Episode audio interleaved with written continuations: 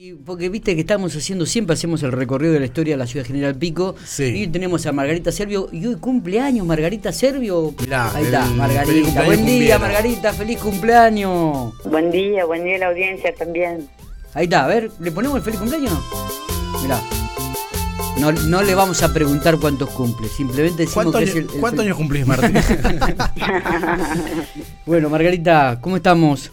¿Todo tranquilo? Sí, todo tranquilo. Trabajando, ¿no? Trabajando A duramente full, acá. A full, a full, a full. Bueno, contanos un poquitito de qué vamos a hablar hoy. Yo te había pedido algo de los barrios el otro día. Y, y- y me Sí, parece que me vamos habías a... pedido, pedido los barrios y vamos a arrancar con el Julio Argentino Roca, Julio que Argentino. fue el primer barrio de General Pico. Ah, Eh, se que- construye claro. en 1979, mira, Mira Miguel. vos, mira vos. Mirá vos. El barrio Roca, para que el- para aquellos que, que no lo ubican, está ubicado en las calles 108 a 116 y 9 a calle 1. Es un barrio interesante, es chiquito, Es cuadradito, sí, sí, es bien, bien cuadrado. Está rodeado del, del del Vino, del Talleres, del Ruchi, barrios muy grandes, y también del barrio Malvina. Es verdad. Eh, vos me habías preguntado por, por cómo había sido el desarrollo de los barrios. Y Exactamente. realmente, eh, este es, es re interesante porque se- en realidad las casas el 28 de febrero del 79 ya estaban listas, pero reci- recién se habitan en mayo.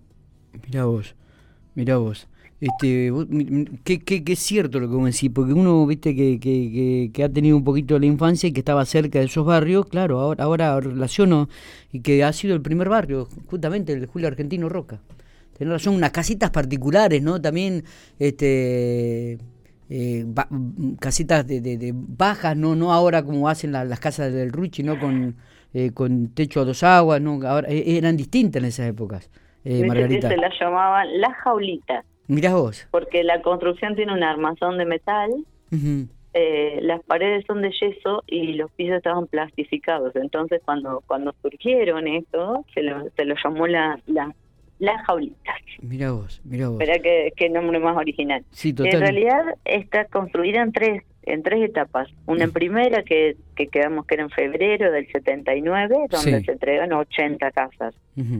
Eh, que esas fueron las que las que estaban sobre la calle mm, ¿cómo es que se llama? Me perdí en la calle. No importa, no importa. Sobre la calle 9.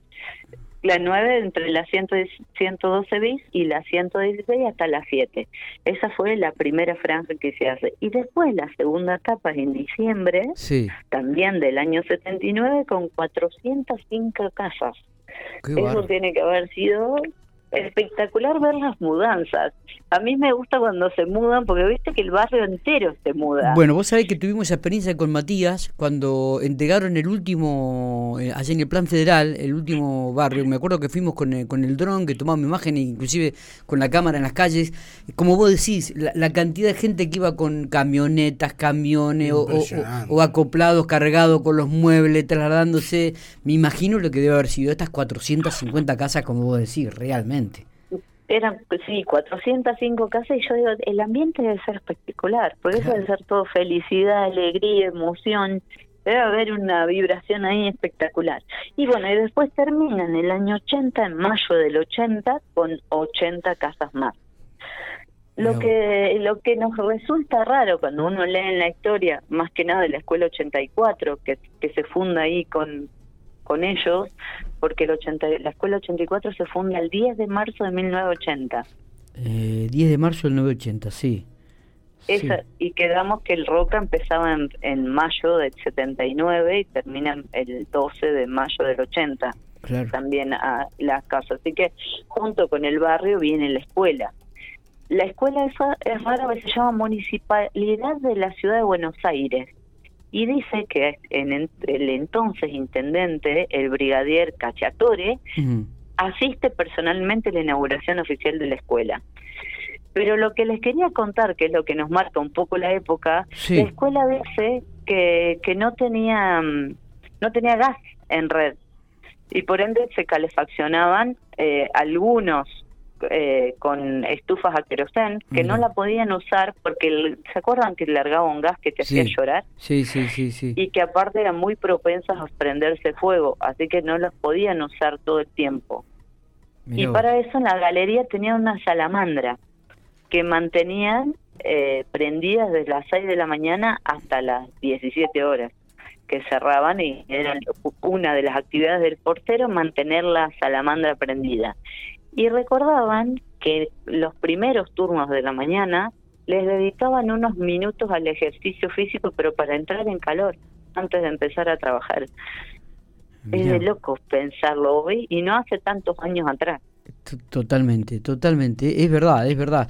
Este, un barrio que, que, que bueno, que eh, después se transformó, bueno, fue el primero, como vos decís, y luego este 450 familias. ¿Cuántas familias están viviendo entonces ahí? 450 casas se entregaron en el segundo, 80 en la primera, me dijiste Sí, tengo que ir a contarlas, ah, porque tengo dos datos. Uno que dice 597 y el otro que dice 565. No sé dónde cuál de los dos es real. Así que, pero bueno, 500 hay algo está.